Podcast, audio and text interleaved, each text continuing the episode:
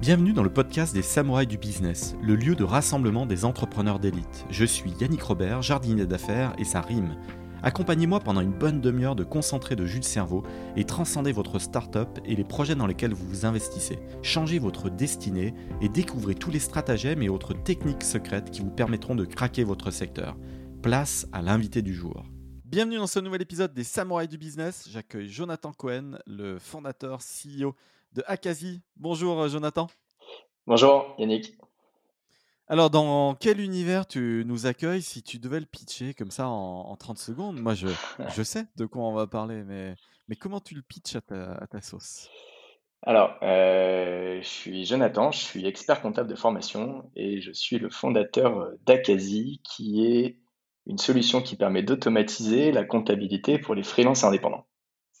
Très rapidement, en fait, il y a Donc, plein de choses. un marché adressable euh, énorme. Grosso modo, c'est euh, euh, de la personne qui travaille strictement toute seule ou les, boîtes qui vont monter jusqu'à peut-être 3-4 salariés quand même. Ça, Alors, non, en fait, quand je parle des, des, indépendants, en fait, je parle des solo-entrepreneurs. Tu vois, c'est la définition ah, de solo-entrepreneurs. Ouais, les solo-entrepreneurs. Tu vois, c'est tous les ce qu'on appelle les 3 millions, 3 millions et demi d'indépendants selon la définition de l'INSEE des, des solo-entreprises.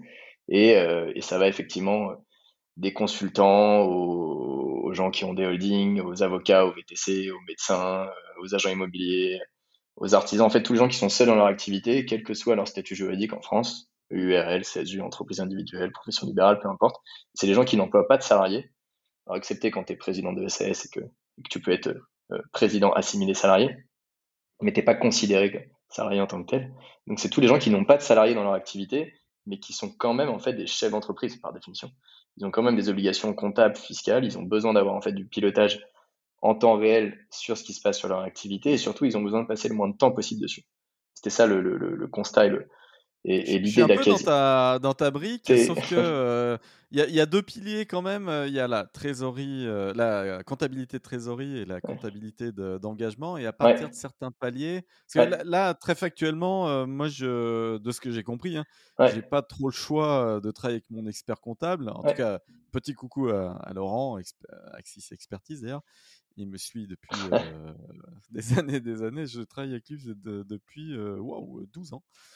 Donc c'est plutôt cool. Et, mais ouais, moi j'ai ma boîte, nos conseils atypiques, 422 000 euros de chiffre d'affaires hors taxe, l'exercice 2000, bah, il y a un an, ouais. Voilà. Donc bon, c'est public, mais, là, là, moi je suis en trésorerie d'engagement, alors de. Ouais, en, en, comptabilité d'engagement, excuse-moi. Ouais, ouais, bien sûr. Alors le, la particularité d'Acadie, c'est qu'on qu'on est expert comptable. On reste expert comptable, on n'est pas un simple logiciel qui, euh, qui automatise la comptabilité. Et c'est tout le constat que j'ai fait euh, en, lançant Akazi. Pour, pour revenir rapidement derrière, en fait, moi, je suis, on va dire, je suis expert comptable depuis, euh, depuis 6-7 ans maintenant, euh, 7 ans d'ailleurs. Hein, et en fait, tout de suite, après avoir été diplômé en 2015, j'ai monté un, un cabinet d'expertise comptable assez traditionnel, mais plutôt orienté startup, qui évoluait dans tout cet écosystème. Et en fait, tu avais beaucoup de, de comment dire de, de, fintech qui se lançaient, euh, toutes les équipes des euh, euh Spendes, Mooncarn, Shine, Conto, euh, Genji, Expensia, enfin bref, un peu toutes ces boîtes-là qui, qui gravitaient autour de, de des PME, des startups, des ETI, qui essayaient en fait de fluidifier au maximum en fait, on va dire le, process, que ça soit la gestion de trésorerie, la partie banque, les notes de frais, mais en tout cas focus sur les indépendants. Il n'y avait pas vraiment d'acteurs vraiment dédiés et justement en fait, il y avait des des outils qui, se contentaient de faire de la comptabilité de trésorerie, euh, ou alors qui mettaient à disposition des logiciels, mais, mais du coup, c'était soit en fait à l'entrepreneur indépendant de faire sa compta sur l'outil, c'est à lui de faire ses déclarations, de classifier les opérations, soit en fait c'est l'expert comptable qui doit se taper le boulot. En fait, à un moment donné, il y en a bien un qui doit faire le boulot. Et, le constat que j'ai fait, c'était ok, mais en fait, si on veut réellement automatiser la comptabilité, quand je parle automatiser, c'est pas du marketing, c'est-à-dire que c'est pas c'est pas quelqu'un de faire la comptabilité, que c'est que ce soit un algorithme qui va classifier automatiquement, qui va faire en temps réel combien on a de TVA à payer ou non, est-ce que la règle fiscale est correctement appliquée. Et du coup, très vite, en fait, j'ai dit c'est impossible d'être en comptabilité trésorerie pour avoir tout ce niveau d'expertise et de détail. Donc, il faut absolument se faire en comptabilité d'engagement. Et donc, on est parti sur la création d'un outil qui automatise la comptabilité d'engagement. Donc, euh, pour nous permettre justement, en fait, d'avoir un peu en temps réel toutes ces informations-là, mais aussi notamment ce qu'on appelle voilà, le stock de TVA en temps réel et le résultat fiscal en temps réel. C'est ça en fait tout l'intérêt. Un indépendant, quand il est tout seul, bah, tu dois le savoir, en fait, le cash que tu as sur ton activité professionnelle, en fait, c'est le cash qui te sert à toi, soit pour le placer dans différents projets, soit pour l'investir dans des boîtes, soit en fait tout simplement pour te payer. Euh, et tu peux pas attendre euh, de faire toi-même tes simulations, euh, alors sur un outil ou sur Excel, tu vois, de, de passer longtemps. Tu as autre chose à faire en tant qu'indépendant pour, pour comment dire, pour ah bah oui, oui. Alors, moi, accessoirement, tu vois. J'ai un fonctionnement très précis. Je, je, fournis le maximum de pièces digitales, et, mais le reste, c'est vrai, c'est collé sur des petites feuilles. je scanne et, et ça part. C'est encore un peu à l'ancienne, mais bon, ça fonctionne. Tu parles de TVA et c'est vrai que moi, par exemple, je fonctionne sur des gros coups. Donc, comme je suis leveur de fonds, quand ça tombe, ça tombe vraiment pour de vrai. Et, mmh, et donc, bah, finalement, c'est vrai que j'ai écarté au fur et à mesure des années les petits trucs qui étaient en vrai récurrents. Mais, et, donc, bon, voilà, je, je, vise des gros coups. Mais bah, du coup, moi, je paye de la TVA, j'avance la TVA mmh. finalement parce que bah, je la paye à droite à gauche et à un moment donné, il faut la récupérer. Et là, il y a de la technicité quand même pour la récupérer parce que mmh, là, je, je, je viens de faire un dossier. Et ouais, là, si t'as pas un expert comptable, c'est chaud quand même, parce que c'est limite un contrôle fiscal, quoi. Bah, en fait, c'est, on va dire, c'est l'objectif ultime d'Acasi, en tout cas sur, les indépendants, c'est de dire, est-ce qu'à un moment donné, on sera capable de, je, pense qu'on y est presque, hein, de, de, délivrer une, une, une, assurance 100% en disant, si vous utilisez l'outil Acasi, il y a zéro risque. Pourquoi? Parce que, en fait, à partir du moment où on a, on parle, on parle toujours, enfin, dans, dans tout cet écosystème, d'automatiser la comptabilité. En fait, si on parle d'automatiser la comptabilité, c'est automatiser des flux financiers. Euh, L'idée d'Akazi depuis le départ, hein, euh, 2016-2017, je pourrais en revenir après comment j'ai fait en le, toute la partie itération et, le fait que je sois allé faire le wagon, tu vois, je vais, je vais mettre les mains dans le code et tout pour essayer de, de, de, comprendre un peu comment ça fonctionne. Là, tu t'es pas associé avec quelqu'un euh, bah, en fait, non, non, en fait, j'ai enfin, j'ai fait venir des, des, gens, des développeurs, des, des gens qui étaient, qui étaient des amis que j'ai rencontrés notamment au wagon. Euh, et puis après, on a fait une levée de fonds, on s'est structuré, on a embauché une vraie équipe tech avec, euh, avec un CTO très costaud et toute une équipe tech qui tient la route. Mais avant de lancer le projet, j'ai voulu euh, comprendre comment ça fonctionnait euh, notamment en fait comment on part sur l'automatisation de la comptabilité complète, et en fait surtout parce qu'on est en France, en fait c'est un, mot qu'on ne peut pas forcément euh, parler, ou en tout cas de tous les écosystèmes fintech par d'automatisation de flux financiers, mais en France, ce qu'on doit automatiser en priorité, en fait, c'est la fiscalité. Euh, pourquoi en fait c'est ça qui prend du temps, c'est ça qui prend du temps aux clients, c'est ça qui prend du temps à l'expert comptable. Automatiser les règles fiscales, c'est autrement plus complexe qu'automatiser de la comptabilité. Être capable de dire parce que je sais pas, c'est un chauffeur VTC, il a la capacité de récupérer euh, de la TVA sur les de transport parce que dans son activité, c'est possible. Euh, ne pas récupérer la TVA parce qu'on a acheté un véhicule supérieur à la limite fiscale parce qu'on est un indépendant, etc. Être capable de dire, euh, voilà, sur tous ces frais, attention, ça, il faut exclure les règles fiscales de TVA. Quand on traite de la comptabilité d'avocat, il faut leur appliquer un seuil spécifique sur le mécanisme de la franchise de TVA. Pourquoi? Parce que dans le code général, il y a des Enfin, il y a un montant différent pour les avocats. Bref, la France, c'est un millefeuille législatif. Les, véhicules électriques, même d'ailleurs, les vélos électriques, euh, c'est pas un crédit TVA. Ouais, il y a des seuils, il y a, des, seuils spécifiques. Enfin bref, en fait, c'est toute la difficulté, c'est-à-dire être capable d'automatiser en fait la fiscalité applicable. Euh, on pourrait penser qu'au départ, c'était applicable seulement euh, faire des, des, arbres de décision en fonction de la forme sociale, euh, mais en fait, en fonction de la forme sociale, euh, SARL, SAS, URL, SASU, entreprise individuelle, est-ce que tu es à l'IR, est-ce que tu es à l'IS, quel est ton régime de TVA En fait, c'est ça qui a été hyper compliqué dans, la démarche et dans la construction du produit Akasi, pour être capable de dire, OK, en fait, il y a l'interface client qui automatise et qui donne en temps réel, mais derrière, toute la pertinence de l'outil, c'est d'être capable de dire, là, au, 23 mai 2022, en fait, quel est déjà l'impôt sur les sociétés que tu fais à date? Euh, Et pouvoir te dire, OK, on va te dire combien tu vas payer d'impôt sur les sociétés déjà euh, avec un an d'avance. Euh, et, ça, en fait, justement, pour permettre d'anticiper au maximum ta trésorerie. Parce que voilà, tu l'as très bien dit, si tu as des décalages entre euh, le moment où tu ta facture, tu es sur un prestataire de service, donc tant que tu n'as pas encaissé la somme, tu sais que ta TVA, tu la dois pas tout de suite. Mais en fonction du régime que tu as, si tu es au trimestre ou si tu es en mensuel ou autre, en fait, tu as toujours un décalage de stock. Et donc, si tu raisonnes que purement sur la ah trésorerie. même euh, même bah l'URSSAF, même si. Bon, voilà, je paye et, ben, mmh. bon, voilà, c'est assez rapide, mais finalement, tu n'as pas trop une visibilité. Parce que moi, mes fiches de paye varient, mais alors, du coup, il y a quand même des seuils fixes qui restent. donc, du coup, les montants d'URSSAF, c'est toujours un peu la, surprise. Je me paye en dividendes, c'est pareil, savoir à l'avance combien ça va faire et donc le prélèvement forfaitaire retiré, combien ça pourrait permettre de, de se virer, c'est quand même intéressant. Je dis une bêtise, mais pourquoi Parce que quand l'administration, voilà, elle vient, elle réclame des pièces, machin. Pourquoi il n'y aurait pas un système de data room où, en toute confiance, elle pourrait venir elle-même piocher, elle-même faire ses trucs, plutôt que on est tout le temps obligé d'aller récupérer tous ces PDF, de tout recentraliser. Même si l'expert comptable les a, à la fin, en tant qu'entrepreneur, tu es toujours en train de consommer du temps là quand il faut répondre à l'administration pourquoi il n'y aurait pas accès à tout ce que le, système stocke Oui. comme ça, en toute confidentialité, quoi? Bah, c'est en anticipant justement ce type d'évolution que tu vois, Acadie a été développé, de dire que en fait, si on est sur une base complète de comptabilité d'engagement, qu'on te permet de, de, contenir tous tes justificatifs qui sont sur la plateforme, euh, où on t'alerte en permanence sur des, des, des, erreurs qui pourraient être faites euh, en termes de de, factures non conformes ou, euh, ou de dépenses qui sont, euh, euh, on va dire, à la limite de l'acceptable ou autre, c'est parce qu'en en fait, on sait que dans pas longtemps, c'est ce qui va se passer. En fait, il y a ce qu'on appelle le gros projet de facture électronique, qui, est un peu, qui est un peu une chimère. Ça fait peut-être 15 ans qu'on parle de cette facture électronique. Hein. à un moment donné, en fait, c'est en train d'arriver. L'obligation, toutes les entreprises devront facturer les clients, enfin pour se faire payer, pour que la facture soit admise, il faudra qu'elle soit sous un format ce qu'on appelle de facture électronique entre 2024 et 2026. Euh, horizon 2026. Voilà, 2024-2026. Mais en fait, l'idée qui a derrière, sous-jacente euh, au niveau européen, mais au niveau de l'administration fiscale euh, en France, hein, c'est qu'à un moment donné, on va être capable de, justement contrôler la data en temps réel. C'est-à-dire qu'à chaque fois qu'on enverra des déclarations de TVA, il faudra joindre tous les justificatifs électroniques des flux de la période pour permettre bah, notamment un contrôle quasi systématique des différentes pièces qui pourraient poser problème, qui ne se retrouveront pas dans le système euh, du euh, fournisseur euh, ou autre, etc. Et, c'est tout l'idée, tout l'enjeu, notamment derrière de, la facture électronique. Donc, on va y arriver. C'est pas pour tout de suite encore, il y a encore, un peu de chemin.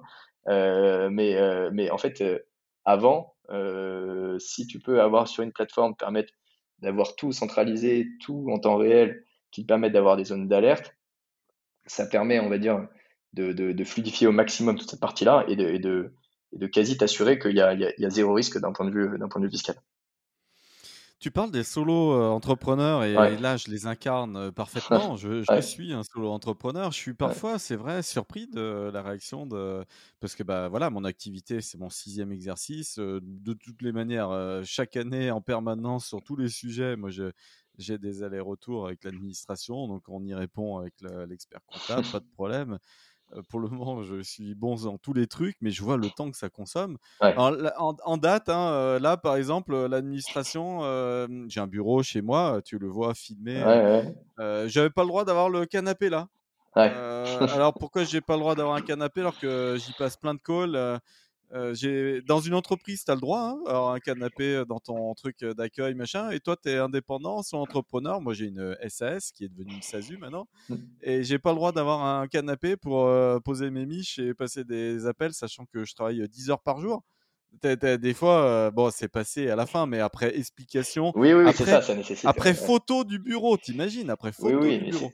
C'est parce que dans tout échange, il y a ce qu'on appelle un échange contradictoire, un débat, un débat oral ou autre, etc. Et qui peut nécessiter en fonction, heureusement qu'il y a un, en fait, ça reste toujours objectif à partir du moment où tu montes dans la hiérarchie, mais il y a toujours euh, question d'appréciation euh, de la personne qui, qui, euh, qui fait le contrôle. Appréciation que je trouve toujours un peu à charge. Oui, oui. Alors après, je en, en, pratique, pour avoir fait beaucoup de, beaucoup de contrôle fresco, c'est vrai qu'on met toujours en exergue hein, ce qui se passe mal. Dans la très grande majorité et des cas, en fait, ça se passe quand même très bien. Il y a des explications qui sont données. C'est juste qu'effectivement, parfois, peut tomber sur des personnes légèrement obtus et voilà, il y a besoin de, il y a besoin, ah, bah, notamment, très, voilà. Très compétent, on dirait pas les, les, critiquer ou quoi que ce soit, mais, mais ça demande de passer du temps. Et, ouais, ouais, bien sûr. Comment tu as euh, structuré le, le, projet? Euh, Donc là, j'ai compris un peu euh, la genèse. tu as eu une levée de fonds très structurante avec Truffle Capital de 2 millions d'euros donc l'année dernière. Juste avant que tu nous expliques l'impact que ça a eu, ça a eu pour toi, les piliers d'investissement dans lesquels tu, tu allais à fond après avoir obtenu ces 2 millions, T'en étais où juste avant? Enfin, mmh, L'antichambre de ce succès, parce qu'une levée, c'est un milestone importante. Ça a représenté quoi? Tu as, mis combien de temps pour atteindre quel palier? Et, à cette levée, c'était quoi tes, tes KPI oui, effectivement, c'est toujours un milestone important de, de, lever des fonds. C'est qu'à un moment donné, il y a des, il y a des, il y a des personnes dont, c'est le métier et qui ils font confiance sur, sur un projet. donc, c'est toujours important. Après, je, toujours dit que c'est le moment où tout commence, hein, par définition. Euh, notamment un recommencement. Voilà, c'est un nouveau projet hein, qui arrive, euh, différent avec euh, voilà une autre une autre structuration, une autre organisation, notre process. et c'était particulièrement notre cas hein, parce que c'était la première levée. en fait, à, quasi assez assez classiquement, je suis allé faire le wagon été 2017. j'ai rencontré des personnes que j'ai fait venir progressivement sur le projet qui sont euh, David et, Sébastien qui m'ont qui m'ont rejoint. Euh, et du coup, on a commencé à se mettre dessus un peu début 2018. Euh, ils, bossaient de temps en temps, chacun de leur côté, ils étaient en freelance. Donc, ça a été un side project de mon cabinet d'expertise comptable pendant, pendant quasiment deux ans, en fait. pendant deux ans, ça a été un side project. C'est comme ça que ça s'est fait. C'est ça un peu l'antichambre, le, c'est-à-dire tu vois, je, te, je te, parlais d'automatisation et dès le départ, on a pris ce chemin pour avoir échangé avec avec un peu tous les acteurs de l'expertise comptable en ligne euh, ou de fintech ou autre, qui me disaient attention, tu vas faire un truc très complexe, la compta d'engagement et la fiscalité va plus simple, fais de la trésor. Je dis, ouais, mais si on veut vraiment aller au bout de la démarche et vraiment l'automatiser, il faut une même base de données, un même outil, une application client, une application back-office. On parle d'automatiser l'interface client, mais aussi le métier d'expert comptable. Et donc j'ai dit, euh, effectivement, avec le recul, le projet était quand même très ambitieux euh, à faire à 3-4 personnes. alors pas dans pas dans un garage, hein, mais, euh, mais j'ai des bureaux qui sont au rez-de-chaussée, il y a un, il y a un moins un. on a l'habitude de dire, on était 3-4 dans une cave, euh, même si c'est des bureaux qui sont très confortables. Mais, euh, mais effectivement, c'était, ça a été très compliqué de, notamment en fait, de, de, lancer ce projet avec cette logique des arbres de décision. Et à chaque fois, le fait d'avoir mis quand même un peu les mains dans le code, ça, quand même, ça te permet quand même de changer d'état d'esprit, de façon de voir les choses dans la, dans la problématique et de tout penser en, en arbre de décision. Et donc, euh, ça a vraiment fait gagner du temps sur cette partie-là.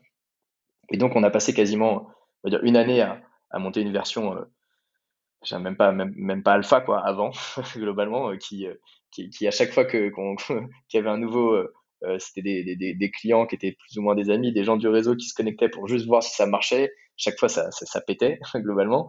Donc, là, tu cherchais de l'usage. Là, on, on cherchait, on était, on, était vraiment en gratuit. On essayait juste de voir déjà est-ce que ça marche. Est-ce que, bon, récupérer des flux bancaires, c'était assez facile. Il y a plein d'agrégateurs. Mais après, voilà, quand tu fais en sorte de faire en sorte que tes banques matchent automatiquement avec tes achats, avec tes ventes, et que derrière, dans ton back-office, ça te sort des alertes automatiques sur la TVA ou autre, bon, bah, ça commençait à, à devenir compliqué. Donc ça a été assez long en fait en pratique, surtout qu'encore une fois on était on était trois quatre. Euh, une autre personne du wagon, Victor, qui nous a rejoint aussi également. Et en fait, euh, c'est comme ça que ça s'est fait sur la partie euh, développement, de façon très. Euh, euh, j'avais des, des, des, utilisateurs le matin qui me disaient voilà ce qu'il me faudrait comme fonctionnalité. Bon bah on bossait toute la journée, limite la nuit, et on sortait la fonctionnalité. Et donc les gens, les premiers utilisateurs étaient comme très contents. Il y avait vraiment une co-construction parce que parce que c'était un peu du développement anarchique globalement. C'était pas vraiment, on n'a pas vraiment respecté les codes du développement euh, logiciel. Et, en même temps, c'est la bonne méthode pour, euh, pour réussir. Et ah. ton premier client payant euh, totalement hors de ton réseau, est-ce que tu t'en souviens Et c'est arrivé quand à peu près? Ouais, ouais, ouais le, le, le, tout premier client payant hors du réseau. Alors pas complètement, complètement hors du réseau, parce qu'on a aussi en fait un, un, un DA qui, qui, nous suit dans, dans l'aventure sur la partie créa et un peu de, de, de, du X, on va dire euh, et, et Ketom, et c'est lui qui a, qui a, fait le logo et, et, l'univers, avait euh, bah, effectivement, comme il était designer, directeur artistique, freelance, euh, indépendant, parlé du projet. Et donc, c'est comme ça qu'à aussi, à un moment donné, il y a des gens qui sont venus, mais on va dire que le premier, la première personne est arrivée en janvier 2019, voilà, globalement, pour faire, pour faire simple, qui était hors du réseau. et donc là, on s'est dit, OK, bon, voilà, il y a des gens qui venaient acheter un produit et, et, acheter derrière, en fait, une solution d'expertise comptable. C'était ça qui était qui était, euh, qui était importante. Euh, et en fait, là, on s'est dit, OK, bon, on, commence petit à petit à avoir des gens. Et donc là, du coup, on a commencé un peu à ouvrir. Euh, avril 2019, il se passe quelque chose d'assez extraordinaire et sur lequel, avec le recul, en fait, j'ai peut-être pas suffisamment capitalisé. En fait, je discutais à ce moment avec les équipes de Conto et ils nous disaient voilà, nous, on a la possibilité de mettre à disposition via une API les données bancaires. On a quelques solutions qui nous intègrent. moi, je dis bah, très bien. Écoutez, nous, on va, aussi intégrer votre, application directement en API. Par contre, je vois que dans votre outil, tous les clients ont la possibilité de mettre des justificatifs sur chaque transaction. Il faudrait complètement ouvrir cette possibilité qui n'existait pas. Et eux me disent, bah, on n'a pas de cas d'usage, on n'a pas encore fait. Euh, est-ce que vous voulez les premiers à le faire? Et donc en fait, on se retrouve avec les premiers en avril 2019 à être complètement intégrés avec Conto, euh, sur lequel on fait un petit, petit article de blog euh, ou Encore une fois, on était 3-4, hein, et donc du coup, toute la partie marketing communication, c'était c'était trop tôt pour nous encore. Nous, ma conviction, c'était qu'il fallait qu'il y ait un outil qui soit le plus fiable possible. La comptabilité, c'est assez anxiogène. On ne pouvait pas se permettre d'avoir des choses qui soient, enfin, lancer un produit trop tôt sur le marché, qui fonctionne pas bien, et, se prendre des retours de bâton euh, violents, cest dit fallait y aller mollo globalement. Et donc c'est à ce moment-là que, en discutant euh, avec les équipes de Conto, on ouvre et on se dit ok là en fait on a vraiment un truc, le fait de pouvoir être capable d'agréger les données partout où elles se trouvent et on le fait avec Conto et, et juste après on le fait aussi avec Shine. Euh, mais on était euh, en fait les seuls à être complètement intégrés avec ces, avec ces deux banques-là, de cette façon-là. Et, et, là, ça te génère combien de nouveaux Et, bah, du coup, bah, ça, comment, ça permet de faire venir du coup justement un certain nombre de leads, donc grossit la masse utilisateur, et, on se retrouve à avoir peut-être 300 utilisateurs en fait à un moment donné sur la plateforme, avec des clients, etc., des gens qui payent. Et là, on se dit ok, en fait, il commence vraiment à y avoir un truc parce qu'on faisait zéro communication par définition. Ouais, tu passes d'un POC à un début de market fit.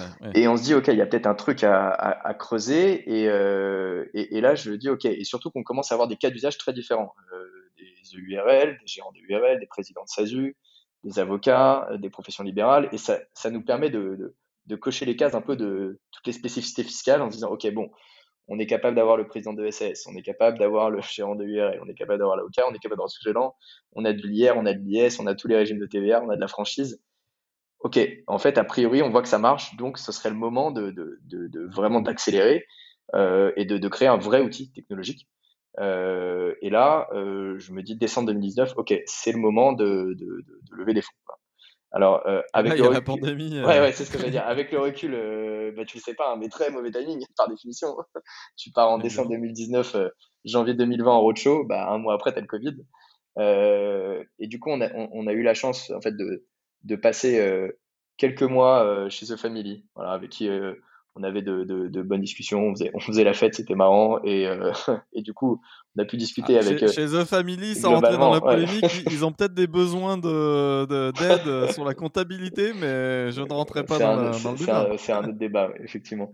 Mais, mais non, non, mais on avait, voilà, on avait, on avait eu un bon fit, un bon fit avec eux, et du coup, voilà, on avait commencé à, à, discuter sur différents sujets. On n'a pas forcément poursuivi l'accompagnement avec eux, mais ça nous a mis un peu en avant sur, auprès de quelques personnes. On a rencontré du coup d'autres euh, d'autres partenaires ou en tout cas d'autres fonds d'investissement, peut-être potentiellement dans l'amorçage ou autre. Et, euh, on s'est retrouvé un peu à être mis en avant euh, dans, différents comme fintech prometteuses, mais on était, on va dire, au, niveau quasi zéro. et en fait, à ce moment-là, il y a quand même pas mal de fonds d'investissement qui sont venus directement me démarcher. ce qui est toujours plus facile. Hein, si tu as fait, voilà, expliquer que tu as fait de la levée de fonds, c'est toujours plus facile quand tu as des fonds d'investissement qui te démarchent directement que de partir en roadshow euh, tout seul euh, dans ton coin. Donc là, c'était l'avantage. Euh, et du coup, il y en a peut-être, je sais pas, une dizaine qui me, qui me démarchent. Et, et, du coup, c'est heureusement d'ailleurs, parce que du coup, juste après, il y a la levée de fonds. Et tu as la plupart des fonds qui se mettent en pause pendant cette période à partir de début février, quoi, globalement, qui disent attendez, attendez, on ne sait pas ah trop ce qui se passe là. on, va, on va arrêter complètement le début des discussions. Euh, et il y a deux, trois fonds qui disent euh, non, non, mais nous, on veut creuser. Et dont Truffle euh, Capital, qui dit non, non, mais en fait, nous, on pense qu'il y a quelque chose à faire. effectivement, la pandémie, ça fait peur, mais, mais quel est quel l'impact en fait de, de la pandémie sur l'activité des freelances indépendants? Et il se trouve que voilà, le gouvernement fait un certain nombre de dispositifs pour accompagner les indépendants, le fonds de solidarité.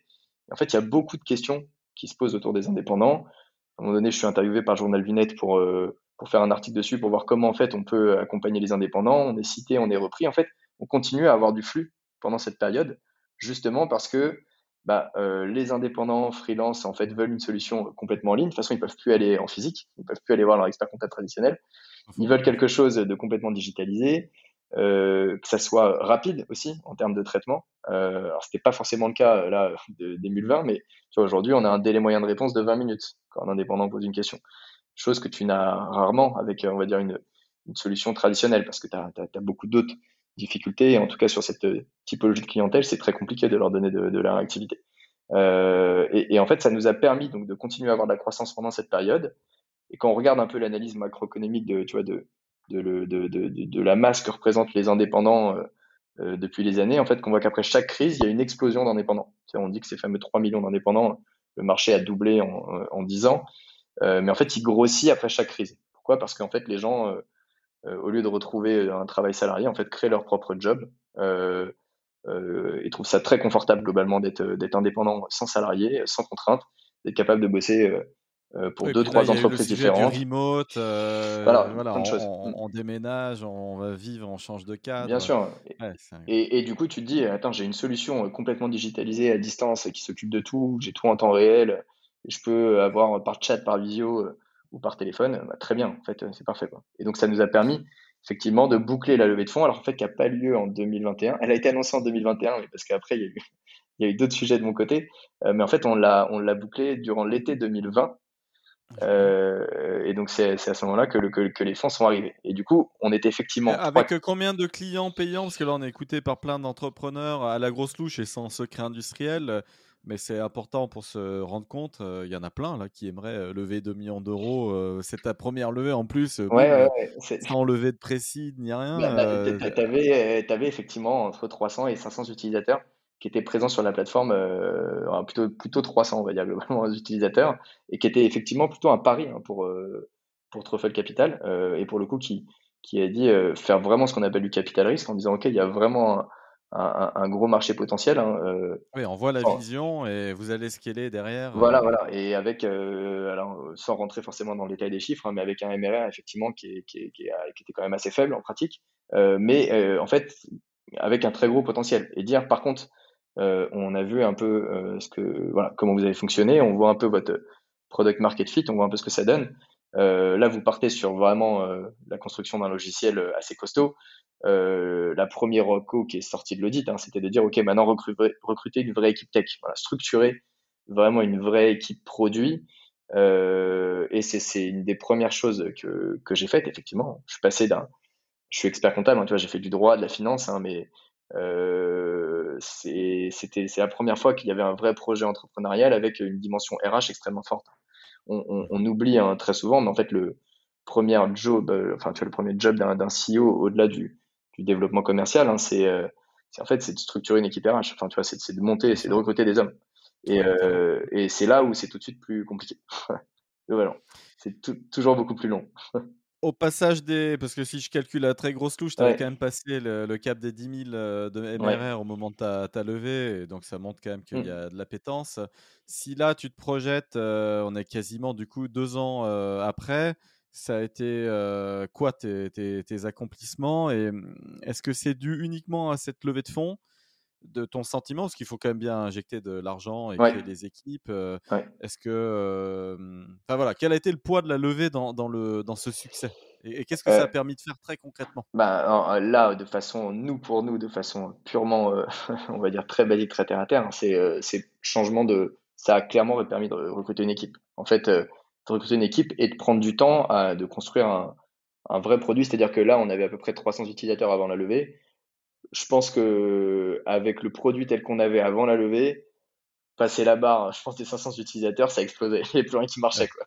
Parce que euh, et, donc il a fallu en fait limite reconstruire un nouveau produit, en fait, qui nous permette euh, d'avoir aujourd'hui, euh, tu vois, 2000, 2500 utilisateurs sans difficulté, à ce que ça tienne sans problème, qu'on puisse monter de façon euh, voilà, d'être très très serein sur le fait de passer à 10, 15 000, 20 000 utilisateurs sans que ça explose. Euh, avant, impossible. Et donc en fait, très clairement, ça a permis ça. C'est-à-dire, on a pu recruter un top euh, CTO, on a pu recruter d'autres développeurs, des gens dans l'équipe produit, on a pu vraiment taper une, une vraie démarche de dire, OK, comment on fait maintenant pour construire un vrai logiciel avec quelque chose qui soit scalable, qui soit organisé, qui soit évolutif. et en fait, ça, c'était hyper long, en fait, en pratique. C'est là où je me suis rendu compte que d'adapter une vraie démarche euh, qualité dans la construction d'un logiciel et, faire en sorte que ça explose pas du jour au lendemain parce que juste on a eu un utilisateur de plus. en fait, c'est un, un, vrai métier. D'ailleurs, le, voilà, le a une quinzaine d'années d'expérience. et donc, c'est ça qui a fallu, qui nous a fallu changer, ne pas se retrouver avec toutes les problématiques qu'on pourrait avoir de dette technique, essayer d'avoir quand même un écosystème très ouvert, c'est logique de base de données, etc. Tout, tous ces sujets-là. Et donc, euh, clairement, matériellement, en fait, c'est ce que permet une levée de fonds. C'est quasiment impossible à faire de financer du développement euh, produit logiciel juste avec euh, le, le, MRR. Enfin, c'est quasi impossible. C'est-à-dire que globalement, enfin, là, vous êtes une, vous êtes une vingtaine. On est une vingtaine. On est une vingtaine aujourd'hui. Ouais. Voilà, et tu as un plan à 99 euros par mois. Si je fais la très grosse louche et que, que je pars de ta communication où tu avais 1200 clients payants, tu as dû continuer à croître. Tu as traversé à date les, 200 000 de, MRR si, je, si mes calculs sont pas trop mauvais. Alors, on a, on, a, on a différents plans, effectivement. Mais voilà, ils sont pas tous à 99. En pratique, on est, on est, on est, on est moins encore aujourd'hui en termes de MRR. Après, on va pas communique pas dessus parce qu'on est aussi reparti dans une, dans une logique de levée de fonds encore aujourd'hui pour continuer à développer. À développer on est euh, écouté par des investisseurs. Bien sûr, ouais, donc c'est pour ça. Donc ils auront, s'ils si, ont le dossier, ils verront qu'on n'est pas, qu'on n'est pas à ce, niveau-là. Pourquoi? Parce qu'effectivement, on avait différentes offres. Il y avait des offres à 9 euros aussi, mais qui n'existent plus aujourd'hui, mais qui étaient encore historiquement du logiciel ou autre. Mais effectivement, ça nous a permis, ouais, ça, te permet de changer effectivement d'économie d'échelle et ça te permet euh, vraiment surtout en fait de monter une équipe euh, RH euh, costaud, avec toutes les difficultés. En tout cas, c'est euh, le, retour d'entrepreneurs, hein, effectivement. Enfin, tout quand j'avais écouté un certain nombre de podcasts, notamment, bah, effectivement, et, et, discuté avec beaucoup d'entrepreneurs. Hein, tout le monde, tout le monde dit la même chose. Hein, la, partie RH, recrutement, enfin voilà, de, de, de, grossir en fait à passer dès qu'on change d'économie d'échelle. Hein. Pour nous, être, être 3, 4 VS 20, c'est un changement d'économie d'échelle. Et, et, en fait, ça prend du temps faut trouver les bonnes personnes, euh, faut qu'ils viennent, il y a des euh, délais de préavis, n'arrive pas tout de suite, le temps des discussions, et en fait, euh, tout va très vite. Tout, tout va très vite. Euh, je, ton aventure, et, effectivement, là, pour ta prochaine levée, c'est quand même l'équipe, euh, les, fonds euh, regardent la vision. Ils ne regardent mm. pas forcément tant que ça le MRR parce que tu n'es pas encore dans l'étape scale-up. Et, Exactement. donc, mm. Mais voilà, l'équipe, le produit, la vision. Et mm. ton aventure me fait penser à, un super entrepreneur, épisode 3, je crois, ou 4, parmi les 340, Vincent Jacques, qui a revendu sa boîte depuis et, et qui s'appelait Planorama. Et donc lui, il avait vraiment, enfin, la vision, c'était de développer une intelligence artificielle qui vienne faire des audits des supermarchés, de telle manière à savoir si le Coca-Cola représente 7% tel que négocié dans les accords cadres de l'ensemble de l'étal ou 6%. Et dans ces cas-là, il manquerait un peu de, de stratégie de facing euh, au sein de la, du dispositif. Bref, mais au départ, il a travaillé pas mal avec des, des freelances avant de créer l'IA. Et donc lui, il mmh. avait vraiment un gros pôle en Europe de l'Est, des centaines de gens, aussi de mémoire à Madagascar, des centaines de gens. Et puis après, au fur et à mesure des années, il a, il a automatisé, créé l'IA. J'ai l'impression que tu, mmh, dans ton domaine à toi, c'est un peu pareil. L'automatisation, elle est très, très, très coûteuse. Il faut démarrer un peu. Que, comment très concrètement on, démarre ce process? Parce que ouais, ben, la difficulté est là. Oui, bien sûr. en fait, tu peux. on fait pas d'intelligence artificielle aujourd'hui hein, sur, sur Acadie. Hein. On fait on met en place des algorithmes, on a, on a des processus d'art de décision, on a des, des pondérations sur différentes tables, sur des bases de données qui nous permettent de dire que tel événement est plus favorable qu'un autre. Mais en fait, à un moment donné, en fait, il faut être assez pragmatique. Euh, tu vois des boîtes qui vont lever, alors pour le coup, des dizaines de millions d'euros, euh, parce qu'en fait, euh, il faut beaucoup d'argent et du coup, qui vont se dire, OK, on va créer une intelligence artificielle qui va euh, détecter automatiquement ou autre. Donc déjà, je pense qu'il faut oui, des. Mais au départ, c'est pas possible. On est d'accord. En fait, au départ, ça marche pas. D'ailleurs, l'humain, l'humain à petite échelle va être bien meilleur. Donc, euh, vaut mieux démarrer et, faire de la qualité, c'est ton but. C'est ça, bien sûr. Et il faut, il faut être assez pragmatique. C'est pour ça que aussi dans la construction de l'équipe, on a ce qu'on appelle une, équipe de coach qui accompagne euh, les indépendants euh, et qui sont capables de les accompagner en, avec une, une, gestion de portefeuille. Où aujourd'hui, certains confrères, consoeurs, experts comptables me disent mais, mais, mais comment tu fais en fait, en pratique, pour avoir une personne qui est déjà capable d'accompagner, je sais pas, peut-être 300, 300 clients, euh, ça, ça, marche pas, en fait, en théorie. Bah, en fait, si, parce qu'on on met des systèmes d'alerte, en fait. À partir du moment où il y a une occurrence qui se répète, sur la façon de faire, sur un certain nombre de tâches, et qu'on se dit, OK, là, il y a ces sources d'automatisation. on fait en sorte que tous les coachs qu'on a aujourd'hui sont en France, ils sont, on est à Paris, on n'a pas externalisé justement pour des questions de qualité à Madagascar, à Maurice, Europe de l'Est, Maghreb, peu importe où tu veux. En fait, on n'a a, pas fait ça. On a fait le choix que ce soit des, gens français et, qui nous et qui nous donnent euh, avec des formations euh, la comptabilité, à la finance et au droit en France directement euh, pour pour avoir bah, pour avoir ce niveau de qualité d'expertise et dire ok et qui puisse être capable de dire en fait une, grosse discussion entre les équipes tech et les équipes produits enfin justement ces équipes métiers qui sont capables de dire attention là en fait on a des remontées des clients nous on a des remontées sur l'outil euh, on voit que ça, ça déconne. Et là, du coup, là, l'équipe tech prend en main en disant, OK, ben là, il faut automatiser. Mais en fait, c'est comme ça que ça a démarré au début. Et en fait, petit à petit, on a dit, OK, où est-ce que vous passez le plus de temps dans votre activité d'expert comptable? Euh, Typiquement, c'est euh, bah, le contrôle de la TVA. On en reparlait juste avant. C'est là-dessus. Et donc, on a dit, OK, bah, c'est la première brique qu'on va automatiser entièrement. Pourquoi? Parce que ça va faire des gains de productivité et permettre de traiter automatiquement les dossiers. Euh, comment on fait à chaque fois, tu vois, pour redécouper complètement l'organisation du métier d'expert comptable? Et automatiser chaque brique. Et ma conviction profonde, c'est qu'on a pu le faire, on peut le faire aujourd'hui, même si on n'est pas encore arrivé à ces 100% côté métier d'expert comptable, parce qu'on est sur cette verticale des indépendants. C'est autrement plus complexe de vouloir automatiser une comptabilité d'une PME, d'une startup, d'une ETI qui te dit je veux développer une filiale, je veux embaucher 15 salariés demain, je veux monter des délégués du personnel, etc. Et où en fait, c'est quasi impossible. Tu es, obligé de t'appuyer. beaucoup de R&D aussi, et qui, Bien sûr. d'un point de vue comptable, tu ne vas pas savoir retraiter parce que. Bien sûr, et à chaque fois, il y a des cas particuliers, voilà, et tu as des cas particuliers, tu as des crédits d'impôt particuliers qui vont s'appliquer, etc. Et en fait, tu vas, en fait, à chaque fois, tu vas avoir des cas particuliers. Et donc, tu vas faire, tu vas t'arrêter à 70% et tu vas dire, OK, il faut qu'il y ait des équipes direction financière en interne ou des experts comptables qui prennent le relais. Euh, et, et, moi, ma conviction, c'est de dire comment on fait pour que, pour que l'humain ne prenne le relais à la fin que sur les 5% qui ont le plus de valeur ajoutée, en fait. Euh, sur ces indépendants. Euh, parce que, parce que c'est, en théorie, ça doit être possible sur cette verticale des indépendants. La comptabilité en Europe n'est pas encore euh, si normalisée que ça. Là, tes clients sont franco-français hein, jusqu'à présent.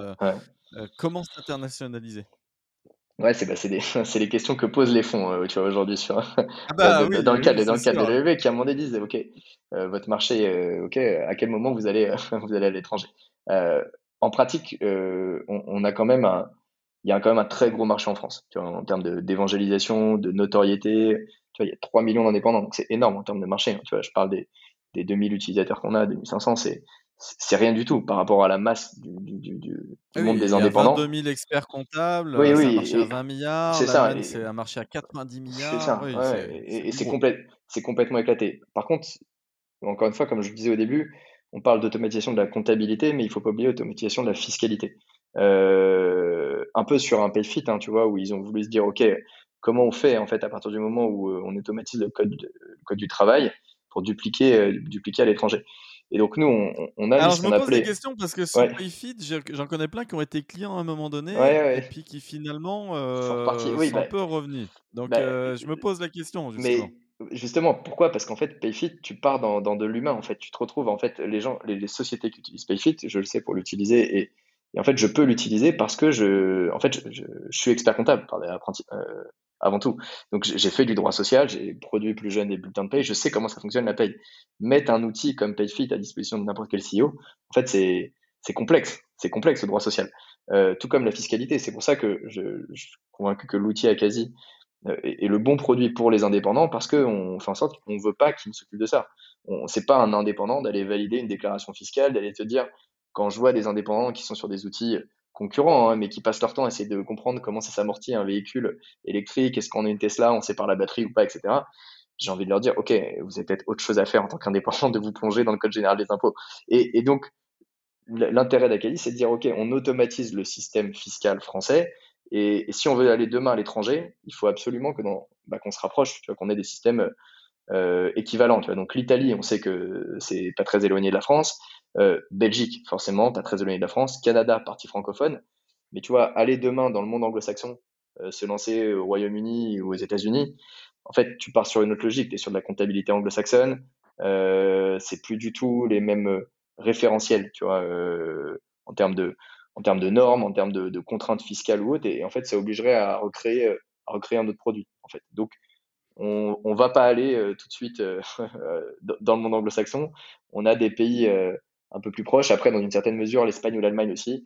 Mais en fait, dans un premier temps, on va dire à moyen terme, on est quand même extrêmement focus sur le marché français. Parce que c'est ça, en fait, un peu notre objectif, hein, clairement, c'est de devenir numéro un sur le, sur le marché français euh, d'ici euh, d'ici 3-4 ans. Les auditeurs le savent, euh, j'ai participé à l'aventure Ringover. donc là, c'est du pur sales B2B sur de la PME qui fait entre, on va dire, 20 salariés et 500 salariés. C'est ça le, le, gros marché et là, tu, ça vaut le coup de faire de l'outbound, de mmh. prospecter. moi, j'ai chopé, je sais, j'ai fait un livre d'ailleurs sur le sujet, le code des samouraïs de la vente, qui en parle de, la manière dont j'ai prospecté. Donc, je, vois bien comment on va chercher ces parterres de, de, boîtes. Et en gros, en France, tu en as 400 000 qui sont à peu près dans ces critères-là. Mais comment on, on, va chercher ces, ces prosumers Comment on tape le, marché de l'indépendant? Comment on se fait connaître? C'est euh, c'est notre gros sujet aujourd'hui, très clairement. C'est le, le sujet numéro un. C'est pour ça, effectivement, qu'on repart en levée de fonds aussi également. Pourquoi? Parce que euh, ma conviction, c'est que sur ce marché qui est, qui est à mi-chemin entre du B2B et du B2C, hein, euh, par définition, parce qu'il est quand même euh, très important, tu n'as pas une, base de données où tu les trouves pas tous sur, téléphone, avec des numéros de téléphone ou des mails parce qu'il y a des adresses Gmail, des adresses perso, des choses comme ça. Euh, et, donc, il faut, es obligé de revoir un peu la stratégie. Une des premières convictions, c'est que la notoriété, en fait, est extrêmement importante. Euh, D'ailleurs, parce que, en fait, tu as un produit qui est, qui est la comptabilité. C'est autrement plus engageant que ouvrir un compte bancaire. En fait, un compte bancaire, tu peux toujours garder ta banque, en ouvrir, te mettre chez Revolut, N26 euh, et euh, Boursorama, euh, Conto, Shine Anytime, où tu veux. Oui, alors et comptable, tu peux en avoir qu'un. Et tu peux, tu peux pas, tu peux pas dire bon ok, je prends 10 comptables en même temps et je vois à la fin celui qui reste. Ça marche pas comme ça. Donc il y a une démarche qui est de dire ok, comment tu fais pour les amener sur cette conduite du changement, cette politique de changement? La notoriété joue beaucoup en termes d'opération et je pense que un des avantages qu'il y a aujourd'hui à se développer sur cet écosystème d'indépendance, c'est euh, bah, justement, c'est qu'il est plus centralisé. Plus, euh, tu as plein de petits collectifs partout qui sont en train de se créer, euh, à Paris, en Ile-de-France, en province, en fait, partout. Et tu as plein de lieux où les indépendants gravitent et en fait aiment potentiellement se retrouver de temps en temps parce que être solo entrepreneur, ça veut pas forcément dire d'être seul dans son activité. Tu as, besoin de te retrouver avec d'autres personnes, quel que soit ton domaine, en fait. Et, donc, une des stratégies, ça va être de, d'occuper une présence terrain. Euh, c'est quelque chose que j'avais pas forcément mis en place au démarrage, où on était plutôt sur une, sur une approche très digitale, en se disant, OK, euh, déjà, on va d'abord se focus sur le produit, sur la tech, ensuite on va essayer de faire quelques opérations de communication et, et, euh, et du SEO et un peu d'acquisition online ou autre. Mais là, en fait, j'en reviens en disant, OK, en fait, tous ces gens, tout ce collectif d'indépendants, enfin tous ces indépendants, il faut en fait essayer d'aller aussi les chercher partout où ils se retrouvent dans des lieux, dans des espaces coworking. Ils utilisent des outils aussi euh, de l'écosystème. Donc, on multiplie les partenariats qu'on est en train de faire. Alors, avec des, avec des banques, avec des néobanques, avec euh, des, des assureurs, néo-assureurs, en fait, avec tout l'écosystème d'indépendants. Et en fait, euh, globaliser aussi avec tu vois, toutes les plateformes de, de, de, de, freelance, les collectifs, le groupe de portage qui ont aussi, qui montent des départements de freelance. Enfin, tu vois, tout, tous les acteurs, euh, Match, Cherry Pick, Talent, etc. Enfin, tu vois, tout, toutes ces solutions-là euh, qui ont, euh, en fait, qui vont nous permettre de, diffuser, en tout cas, vraiment le, fait qu'on on soit uniquement dédié aux indépendants, qu'on ait créé le seul produit focus exclusivement aux indépendants. On n'a pas de, TPE, PME, start-up qui sont sur l'outil. Et, du coup, ça nous a permis de calibrer le produit vraiment sur le besoin euh, du président de SASU, du gérant de l'URL, de, de, la profession libérale pour, euh, pour que pour qu'il passe en fait en infini le moins de temps possible sur, sur, euh, sur toute cette partie-là. Le content marketing et notamment le, la partie blog, là je, mmh. je surfe sur ton blog, mmh, combien de personnes, combien d'investissements euh, Est-ce que c'est un pilier d'acquisition très, très important pour toi? Ça va le devenir. Alors, encore une fois, le, les moyens, tu vois, dans l'équipe d'une vingtaine de personnes, il y a près de la moitié, c'est une équipe tech, tech produit, tu vois. Et, et donc après, 5-6 personnes sur la partie euh, qu'on appelle coach, euh, customer success. Euh, et le reste, en fait, très peu de personnes en fait en pratique sur la partie marketing communication. Donc aujourd'hui en fait content manager en tant que tel c'est une seule personne pour te dire donc en fait c'est hyper faible alors que en fait on, c'est un des axes aussi également de d'asseoir une crédibilité importante. Après, on a, on a voulu le faire sur vraiment sur, une, sur un axe très expert et avoir des choses vraiment de qualité et pas inonder le web avec euh, des, des, plein d'articles qui en fait racontent tout et n'importe quoi. On parle de fiscalité, hein, très souvent en fait on voit nos propres clients ou prospects qui nous disent j'ai ouvert cinq blogs, il y a cinq versions différentes. Euh, et, donc on voulait le faire sur un contenu très expert et donc ça va être un des axes effectivement de développement sur toute cette partie-là euh, en recrutant des experts qu'on est déjà en train de faire. Il y a des nouveaux experts qui vont arriver d'ici septembre, mais qui sont par exemple des anciens euh, d'éditeurs juridiques euh, ou autres, euh, en tout cas qui, qui écrivaient de, pour la profession d'expertise comptable ou des choses comme ça pour euh, sur la partie fiscalité, pour avoir en fait une expertise très pointue sur sur tous ces sujets-là. et qui va effectivement faire partie, mais ce qu'on pourrait appeler plutôt la longue traîne. Hein. On sait que les, les, les, retours ne sont pas, ne sont pas immédiats. Et oui, se positionner sur des mots-clés très pointus et qui. Mais, mais c'est aussi là où tu ouais. le client le plus motivé, que tu vas peut-être garder très longtemps. Donc en termes de LTV, cette longue traîne, en fait, elle pèse énormément dans ta future valo. Ton prochain tour, ouais. Ouais. Après, en pratique Ton sur prochain la tour, quelle taille, quelle taille, Jonathan, à peu près? On n'a pas forcément euh, besoin énormément. On a un business model qui est en fait euh, intrinsèquement, alors on n'est pas rentable, pourquoi? Parce qu'on investit dans l'humain, forcément. Mais intrinsèquement, on a un business model qui, qui est rentable, on ne perd pas de l'argent à chaque client, donc on a une, LTV qui est, qui est suffisamment forte, hein, tu vois, où, tu as des clients qui restent, qui sont là depuis 3-4 ans, tu vois. Si le, tout premier qui est arrivé janvier 2019, il est toujours là. Donc, donc en fait, on sait que les clients sont, sont fidèles et avec un churn, un churn très bas. Euh, mais donc du coup, voilà, sur toutes les actions, on a toujours en tête euh, un petit aparté sur cette partie LTV euh, qui, est, qui est importante. Sur le prochain tour, on n'a pas vocation à lever 30 ou 40 millions d'euros. C'est pas pas l'idée, très clairement. on vise plutôt un tour, on va dire assez classique, aux alentours des, des 5-6 millions d'euros avec de la dette. pourquoi? Parce que voilà, on veut pas. je connais les contraintes de, recruter 15-20 millions, enfin de lever 15-20 millions d'euros et du coup d'être obligé de recruter 100 euh, personnes d'un seul coup dans l'équipe tech produit pour, euh, bah, pour justifier derrière euh, tout, tous ces montants-là. Et, et, avec le produit qu'on est en train de faire, ça peut prendre une, une très mauvaise direction parce que du coup, tu veux garder de la simplicité et, et de la maîtrise et du coup, ça t'oblige à monter plein d'équipes différentes qui vont bosser sur plein de features différentes de ton produit et tu peux te retrouver vite avec une usine à gaz au bout de un an et demi, deux ans. Hein. Il y a plein d'exemples comme ça en tête. Et, et, nous, il faut qu'on garde de la simplicité. Donc, donc on, on va pas, euh, voilà, le, les objectifs, hein, tu vois, c'est d'être une quarantaine, une cinquantaine de personnes d'ici la fin de l'année. C'est ça, c'est plutôt ça hein, les objectifs. Donc ça fait déjà un doublement des effectifs. Et c'est déjà un premier palier à 50, c'est là où les ennuis apparaissent. C'est ça, ce qui est, qui est déjà complexe. Euh, mais, euh, mais je veux pas euh, voilà, être de ces boîtes qui passent de, de, de, de 20-25 euh, à 150-200 en, en, moins d'un an et qui ont des trajectoires très compliquées par la suite. Voilà, parce que tu te rates dans les recrutements, tu oublies un peu l'humain et les valeurs de la boîte. Euh, ça fait partie d'une belle aventure. L'objectif principal, c'est que tous les gens, ils arrivent le matin avec le sourire, avec la banane. Euh, et, et, ça, ça peut se faire. Euh, voilà, si tu si, si, si, tu si tu mets pas de côté euh, tu vois, tous ces sujets-là, euh, c'est important. Ça prend du temps. Je vois parfaitement voilà. bien. Je te remercie, Jonathan, pour ce, cette transparence, cet épisode très instructif. Et puis, bon courage là pour la, la levée on fait un format de 45 minutes pour les éditeurs qui, qui, qui courent. Et donc euh, là, on, a peut-être un parterre de fond euh, qui a fait son running et qui, et qui a écouté. Donc euh, merci Jonathan. Merci Plein de bonnes toi. choses pour Akazi et à bientôt. Merci beaucoup pour l'invitation. À bientôt.